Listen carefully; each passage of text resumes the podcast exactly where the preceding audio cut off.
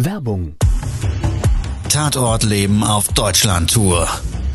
Eine einzigartige Show, perfekt für alle True Crime Fans. Erlebe echte Tatortgeschichten, spannend erzählt von Marcel Engel, Deutschlands bekanntester Tatortreiniger. Erfahre, was Marcel von den Toten lernen konnte, bei über 15.000 Tatorten. Tatort Leben live, auch in deiner Nähe. Jetzt Tickets sichern.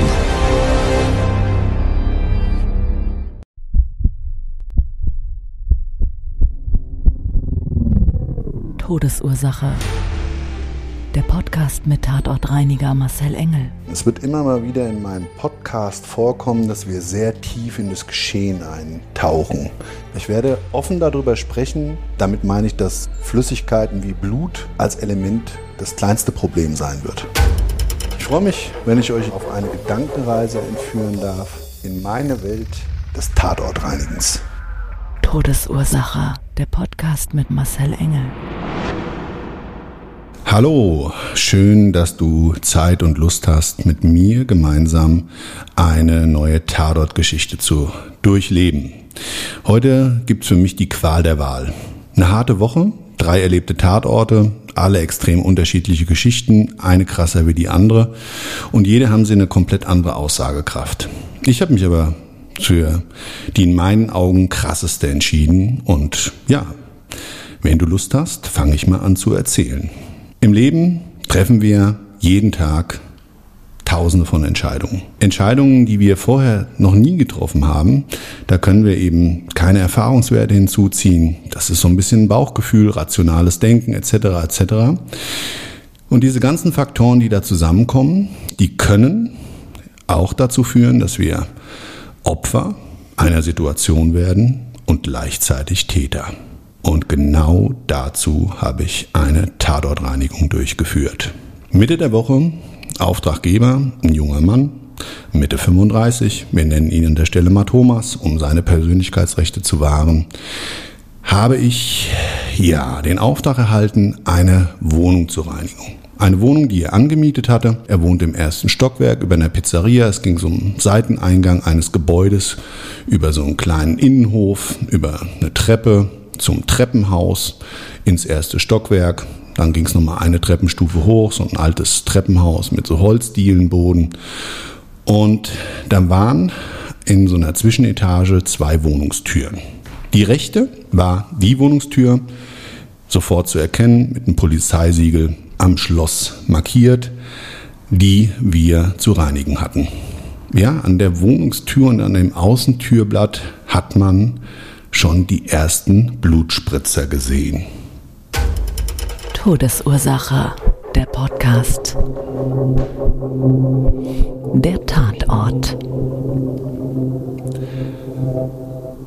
Ich darf dazu sagen, bei diesem Tatort hat mich ein Fernsehteam begleitet. Also dieses, ja, jetzt für mich oder für euch oder gemeinsam dargestellte, gesprochene könnt ihr auch demnächst im Fernsehen sehen, weil der Tatort hat's in sich gehabt. Ich habe also diese Wohnungstür aufgeschlossen. Der junge Mann hatte mir den Schlüssel vorbeigebracht und ich habe ihm gesagt, ich brauche roundabout vier bis sechs Stunden, so der Standard, da er mir schon Fotos von dem Tatort geschickt hatte.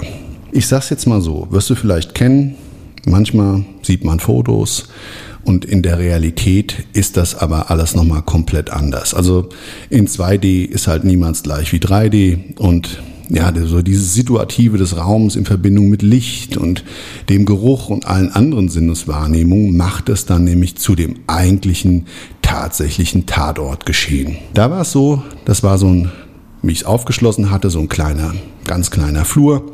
Da ging rechtsseitig das zu so einem Badezimmer ab. So, der Flur hat so weitergeführt. Am Ende vom, von dem, von dem ähm, Flur war dann so, ein, so eine Küche. Die hatte gar keine eigene Tür, also man konnte dann direkt die Küchenzeile sehen. Wie ich in dem Flur drin stand, so vor der Eingangstür aus, war geradeaus direkt das Wohnzimmer zu sehen. Großer Raum, ziemlich hohe Deckenhöhe, vier, fünf Fenster, auf der linken Seite, alles schön taghell. Und ich nenne es mal so, das war so eine typische, für mich immer wieder zu erkennende Junggesellenwohnung. Warum? unheimlich viel Männerspielzeug da. Also der junge Mann war nicht nur ein Kampfsport-Fan und hatte sein Trainingsgerät an der linken Seite äh, der ja, das Wohnzimmer-Eingangstür ist da verbaut, so ein Stahlgestell, wo er dann seine Sit-Ups gemacht hat und so weiter. Dann hat er zwei 6-Kilo-Handeln da drunter stehen gehabt. Der hatte darüber hinaus auch so ein riesengroßes L als Couch, ziemlich tiefe Sitzfläche. Also wenn du dich reingesetzt hast, hättest du dich auch gleich hinlegen können. Äh, und ja, so ein kleiner Couchtisch davor aus Glas. Ja, man konnte so ein bisschen erkennen, dass ja, er da oft abends gerne gesessen hat, mit den Jungs ein bisschen gefeiert, ein bisschen geraucht, bisschen gemacht, bisschen getan. So auf der anderen Seite, so zur Straßenseite hin, feste Mauer, Außenwand. Da war so an der Decke oben so ein Rollo mit für einen Beamer. Ach, ein Beamer hing an der Decke, genau. Also wo die Jungs dann, was weiß ich, ihre Videospiele da groß streamen konnten, so live in äh, fünf Meter auf fünf Meter gefühlt. Und naja, es gab so zwei, drei kleine Wohnzimmerschrankwände. Da stand so ein bisschen Gelash drum, äh, ein bisschen Disco-Kugel und da hast du nicht gesehen. Naja. Und von diesem Wohnzimmer aus ging es nochmal zu so einem ganz kleinen Raum, das war sein Schlafzimmer. Zwei Fenster, ganz am Ende ein Bett vom, vom Raum und ziemlich klein, so ich sag jetzt mal sechs, sieben, acht, acht Quadratmeter groß, also winzig. Fürs Schlafen völlig ausreichend, völlig okay. Der Boden selber, das war so ein Laminatboden, ganz heller. Und wie du da reingekommen bist und ich auf den Boden geschaut habe, konntest du wirklich schon so die ersten Blutlachen sehen. Was dann auch immer passiert, gerade wenn jemand stark blutet, siehst du auch da, wo halt viel Bewegung ist. Gerade in so einem kleinen Flur, viel Blut verloren, vielleicht auf einen Rettungswagen gewartet, whatever. Konntest du aber erkennen, dass halt viele Leute durchgelatscht sind. Ne? Es waren also Fußabdrücke zu sehen und das Blut war auch verteilt und auch nicht zwangsläufig in diesem Bereich so tropfenförmig, sondern ja, so wie so drüber gewischt. Ja, also frisch einer abgeblutet, zack, zack, zack, Tropfen da, mehrere und dann war das Blut da also so flächig verteilt. Und im Wohnzimmer, da gab es so verschiedene Spots. Ich muss dazu sagen, ganz witzig, da war noch ein Tattoo-Stuhl. Ähm, die haben ja so eine gewisse Sitzfunktion, diese Stühle im Grundsatz, dass halt derjenige, der sich tätowieren lässt, da gechillt sitzen kann. Der hatte das irgendwie als Wohnaccessoire oder vom Kumpel da, hat er, glaube ich, gesagt. Und das war so ein Kunstleder und da war halt schwarz, auch alles komplett vollgeblutetes Teil. Unter dem Boden vom Wohnzimmertisch hatte er einen ganz, ganz großen Teppich. Wildes Muster, schwarz, grau, weiß. Da konntest du aber auch ganz, ganz viele Blutflecken drauf erkennen. Naja, also es war eine harte Reinigungsaufgabe, weil im Grunde genommen war außer in der Küche überall Blut. Auf dem Boden, im Schlafzimmer an den Wänden.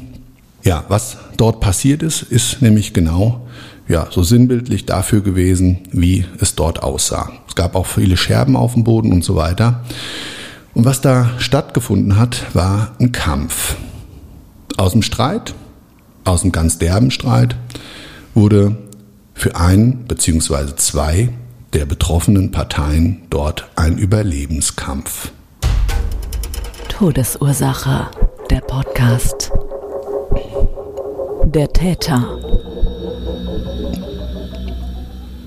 Also, es haben sich an diesem besagten Abend die Jungs bei meinem Auftraggeber getroffen, wollten ein bisschen chillen, wollten ein bisschen zocken, wollten den Abend genießen und irgendwie kam es zu einem Telefonat. Es hat einer von den Jungs dort jemand angerufen, der hatte die schon immer irgendwie oder diesen einen speziellen, einer der Opfer auf dem Kicker.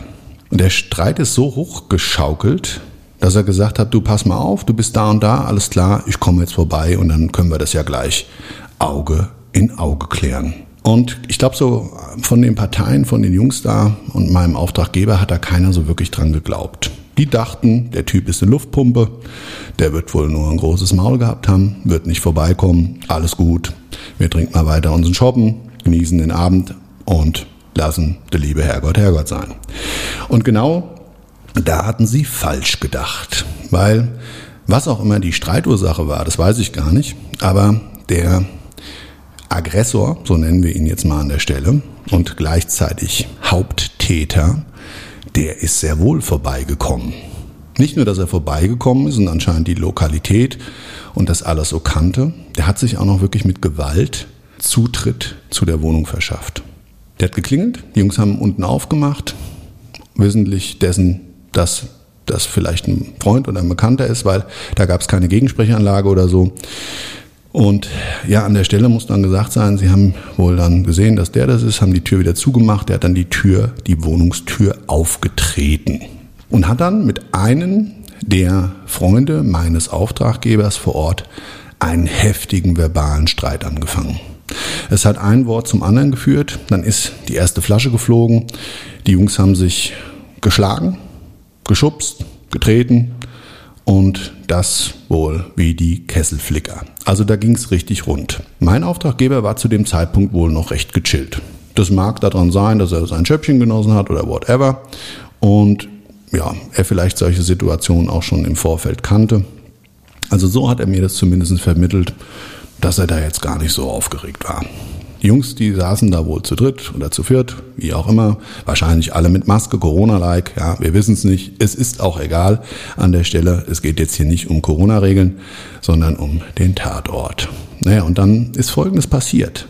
Im Zuge dieses Streites hat der Aggressor, also derjenige, der dort eingefallen ist, überfallartig und die Wohnungstür aufgetreten hat, hat er sich ähm, wahrscheinlich als Unterlegener oder in seinem Zorn, der sich ständig gesteigert hat, dann ein Katana-Schwert genommen, ein Samurai-Schwert, eine Langwaffe mit einer scharfen Klinge und hat tatsächlich auf seinen Kontrahenten, auf sein Gegenüber eingeschlagen und dem tiefe, tiefe, tiefe Schnittwunden ins Muskelfleisch versetzt. Der hatte dann versucht, irgendwie fluchtartig so diese, diese äh, Aggression, diesem Aggressor auszuweichen. Ist so ins Schlafzimmer, da gab es auch eine Tür, die hat er dann so versucht zuzuhalten, kommt man an der Türklinke sehen, ja, da waren lauter äh, am Griff lauter Fingerabdrücke von, von seiner Hand und da ging es wohl richtig rund. Ich nehme an, stark,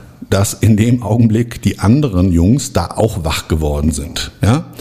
Also bei, im Zuge dieser Eskalation ähm, ist es dann wohl so gewesen, dass die Jungs also da massiv versucht haben, dem Aggressor Einhalt zu gebieten. Na, ob die dem jetzt da von hinten angetreten haben, gemacht und getan haben, das weiß ich an der Stelle auch nicht ganz genau. Aber was auf jeden Fall mein Kenntnisstand ist und was dann passiert ist, ist was ganz anderes.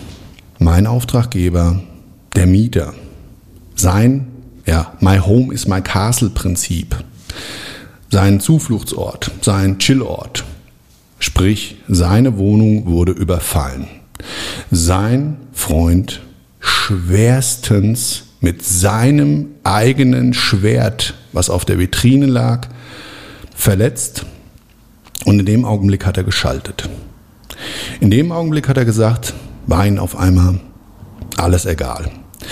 Er hat den Aggressor angeschrien, hat gesagt, Junge, hör auf, lass die Finger weg von meinem Freund. Und nachdem der sich so umgedreht hatte und mit so einem irren Todesblick ihn da wohl auch mehr oder weniger wahrscheinlich massiv angehen wollte, hat er die letzte Möglichkeit für sich gesehen, nämlich seine Freunde und sein eigenes Leben damit zu retten, dass er selber Gewalt angewendet hat. Er hatte nämlich in seiner Wohnung, weil er Sportschütze war, eine Armbrust. Und für alle, die das nicht kennen, das ist eigentlich so eine mittelalterliche Waffe. Ähm, ich weiß jetzt nicht, wie man die einzelnen Bauteile nennt, aber das ist so ein Stab und wie so bei Pfeil und Bogen und hat dann so eine Sehne und so weiter. Also alle Waffenkundigen mögen mir jetzt bitte meine schlechte Umschreibung verzeihen, aber ähm, eine Armbrust, wenn nicht einfach mal googeln. Also er hat diese Armbrust genommen, hat die gespannt, hat seinen Pfeil eingelegt und hat dann, weil der andere wie ein Irrer mittlerweile seinen Freund schon wieder durch die Wohnung getrieben hat mit diesem Schwert, in der sich dann irgendwie wahrscheinlich im, äh, im Badezimmer da verbarrikadiert hatte, ähm, hat er ihn dreimal aufgefordert, er möge jetzt aufhören. Ansonsten, er hätte ja eine Waffe und er muss ansonsten schießen. Ja, und der andere hat dann das Schwert gehoben über seinen Kopf, beidhändig, wollte zum finalen Samurai-Schlag ausholen, wie auch immer der jetzt wieder heißt. Und dann hat er ihm in die Brust geschossen. meines Erachtens nach reine Notwehr und ich will jetzt hier auch keinen ähm, Juristentalk draus machen. Ich will auch überhaupt keinen richtig oder falsch hier positionieren. In meiner Wertewelt ist der Junge mit der richtigen Reaktion in der von ihm dargestellten äh, Erlebniswelt vorgegangen. Das heißt, er hatte Angst um sein Leben, hatte Angst um das Leben seiner Freunde und würde an der Stelle jetzt einfach mal unterstellen, dass sein Freund, der schwer verletzt im Krankenhaus liegt mit seinen Schnittverletzungen, nicht mehr leben würde. Wissentlich dessen musste er in Kauf nehmen, dass er selber zum Täter wird. Ja, also er hat diesen, diesen Verrückten da, diesem Irren, mit dem Samurai-Schwert in die Brustlunge geschossen. Das hat er mir selber noch umschrieben, ja, der liegt jetzt im Krankenhaus. Muss dazu sagen, hm, ich glaube, er ist trotzdem ein Stück weit traumatisiert, auch wenn er einen coolen gespielt hat. Liegt vielleicht auch so ein bisschen an der Typografie dieses Menschen, Kampfsportler und so weiter und so weiter. Jetzt will ich nicht die Kampfsportler verschreien, ich bin ja selber einer, aber um Gottes Willen, der war eher so ein cooler und naja, vielleicht wollte er auch nicht seine wahren Gefühle zeigen, ist ja auch so ein Thema, können die meisten ja nicht. Ja? Also Coolness zählt ja mehr wie wahre Gefühle, weil man kann dann schlechter verletzt werden. Oder muss gar offen über das reden, was einen beschäftigt und bewegt. Also so den Anschein hat er mir auch so ein bisschen gemacht, aber ansonsten muss ich sagen, äh, ich habe ihn dann gefragt, naja, bist ja draußen, kommt ja noch eine Verhandlung? Ja, wird kommen und ich hoffe, dass für dich alles gut geht, habe ich gesagt. Da sagt er, sieht er eigentlich ganz gelassen der Sache entgegen, weil ja, er hat sich ja nur verteidigt. Dann sind mir so ein paar Parallelen eingefallen. Das ist ein ganz, ganz, ganz krasses Beispiel. Aber im Zuge dessen, wie ich gereinigt habe, und das ist dann immer so, ich nehme Enzymreiniger, der wird thermisch aktiviert, der ist extra geeignet für, für Blut. Da sprühe ich dann die Oberflächen mit ein. Ich habe so einen Schmutzradierer, damit arbeite ich das Blut an den Tapeten weg dann wird das alles schön mit einem alkoholbasierenden Desinfektionsmittel abgereinigt, weil auch da der Arbeitsschutz ganz, ganz wichtig. Ich hatte es schon mal in einem Podcast erzählt, wo ich mich selber geschnitten habe, dann weißt du ja nie, ob so ein, so ein Vogel nicht irgendwie eine Krankheit hat, ja, ist irgendein Sleeper von irgendeiner Krankheit und du fängst dir dann da irgendwas ein, weil du dich selber beim Arbeiten verletzt und das kann ganz schnell passieren, weil auch da lagen ein paar Scherben auf dem Boden und so weiter. Und das dann einmal alles so wild gemixt mit Blut und so, das ist halt schwierig abzureiten nimmst einen Besen, wischst dir da durchs frische Blut und so weiter und so weiter. Also es ist alles ein bisschen ätzend, aber ist ja so, können wir auch. Habe ich einen Nasssauger, wird dann halt grob abgesaugt, habe ich auch so gemacht. Und wie gesagt, wie ich so im Zuge des Reinigens bin, mach, nimm mir da so ein Bluttropfen nach dem anderen vor, ein Spot nach dem anderen. Erst die Wand gereinigt im Schlafzimmer und dann habe ich die Schränke im Schlafzimmer gereinigt. Da waren wirklich alle so, so richtige Blutspritzer, wo du sehen konntest, okay, da hat er mit dem Schwert ausgeholt, weil so Tropfenbilder kriegst du halt immer nur dann hin, wenn, ja, wenn jemand mit einem Gegenstand ausholt und diese Masse mal Beschleunigung und dieses Blut dann praktisch also wegpitcht von dem Gegenstand und tropft dann auf eine Wand auf und dann gibt es so diese, diese, diese Tropfenbilder, als würde ein Regentropfen vom Himmel fallen. Und wenn da halt normalerweise Blut ist, dann pitcht das so auf den Boden, halben Meter hoch, das ist ein ganz anderes Blutbild. Also ich sehe das immer wieder, wie das dann ähm, da auf den Oberflächen sich darstellt, kann ich wirkliche Geschichten draus lesen, was dann da vor Ort abging. Ja, und ich reinige und reinige und reinige und naja, das Fernsehen hat mich ja auch begleitet und dann gab es immer mal Breaks. Und da musste ich wirklich so darüber nachdenken. Wenn du Opfer und Täter wirst und das Beispiel selber ist ein ganz hartes. Und der junge Mann hat, wie gesagt, ehrenhaft das Leben seines Freundes und seines oder sein eigenes gerettet. Und die Verhältnismäßigkeit, da lässt sich drüber streiten, aber es leben alle. Der Aggressor genauso wie das eigentliche Opfer. Und da er ja auch Opfer war, gerade von dieser Gewaltsituation und hätte vielleicht auch noch ein wirkliches äh, Opfer äh, des Aggressors in jeglicher anderer Hinsicht werden können, hätte er nicht so reagiert. Ja? Und wie gesagt, wie ich so drüber nachdenke, und durchlaufe das so gedanklich, habe ich mir so, und jeder, der mich kennt und jeder, der mir schon eine Zeit lang folgt, der weiß auch, dass ich so eine Anti-Mobbing-Initiative habe. Ausgemobbt heißt die, dass ich die mit einem ganz lieben Menschen zusammen ähm, auf den Weg gebracht habe. Äh, dem Martin, meinem ja, Sifu, also Kung Fu-Lehrer, saugeiler Typ. Komme ich irgendwann in einem anderen Podcast nochmal dazu. Da musste ich so an Mobbing und auch an andere Dinge denken, wo wir selber manchmal in Situationen entweder verbal oder auch in anderer Hinsicht Opfer werden. Opfer von einer, ja, wie gesagt, Situation, die wir als schmerzvoll, als entwürdigend oder in gewisser anderer Form wahrgenommen haben. Ja, es ist keiner frei von Schuld, auch ich nicht.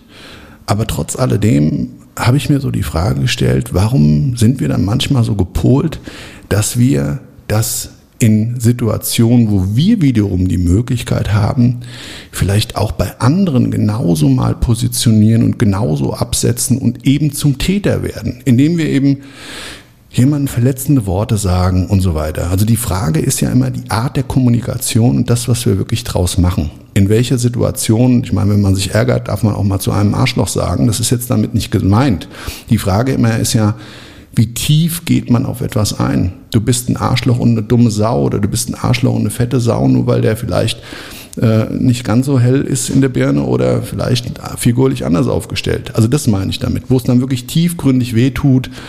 Und die Frage immer, muss das denn sein? ist die einzigste Form, uns dann selber zu wehren. Und wie hat sich das denn für uns angefühlt, wie wir Opfer waren? Und vergessen wir das leider in dem Augenblick immer? Ja, mir einschließlich übrigens, ja. Also ich habe ja kleine Kinder und ich versuche es jetzt meinen Kindern so gut wie möglich beizubringen und versuche mich persönlich zumindest so aufzustellen, dass mir das einfach immer, immer weniger passiert. Und genau dazu wollte ich eigentlich nur mit dieser Podcast-Folge mal zum Nachdenken anregen, auch wenn es ein Extrembeispiel war. Weil es gibt ja so ein schönes Sprichwort, was du nicht willst, dass man dir tut das füg auch keinem anderen zu. In dem Sinne war es das heute mit einer oder meiner neuen Folge meines Podcasts. Ähm, mich haben so viele Leute schon in letzter Zeit gefragt, sag mal Marcel, wo bleibt denn eigentlich immer deine ganze Zeit und wie kannst du denn in den ganzen Jahren so viele Tatorte gereinigt haben? Ich fahre jetzt wieder viel, viel mehr raus. Das liegt einfach daran, dass ich euch viel erzählen möchte und mich auch nochmal in meinem Unternehmen und meinen Tatortreiniger ein bisschen näher bringen möchte. Und äh, es wird demnächst auch immer mal ganz frische und aktuelle Sachen geben. Und ansonsten, ich habe 27 Jahre Tatorte gereinigt. 27 Jahre lang das Leben gesehen vor dem Tod der Menschen, die dann meine Kunden wurden. Oder auch, ja, die eben dann nicht mehr auf dem Planet waren. Und ich würde diese Geschichten gerne noch ganz, ganz, ganz lange mit dir teilen wollen. Also wenn dir die Folge gefallen hat, dann folg mir gerne oder begleite uns auf Instagram, Facebook oder YouTube. Da findest du mich auf jeden Fall unter Marcel Engel. Und ja, ansonsten, ich wünsche dir einen wunderschönen Tag, was auch immer davon übrig ist. Bis zum nächsten Mal. Ciao, dein Marcel. Das war's schon mit der neuen Folge von Todesursache, der Podcast mit Marcel Engel. Kopf einer eigenen Spezialreinheit und Tatortreiniger bei mehr als 12.000 Orten auf der ganzen Welt. Was kann Marcel für dich bereinigen? Jederzeit. Weltweit. Melde dich oder klick dich einfach mal durch auf marcelengel.com. Empathisch, tiefgründig, ehrlich. Todesursache lässt dich garantiert nicht kalt. Seid dabei. Ich freue mich. Abonniere die Staffel und du kommst für keine Folge zu spät.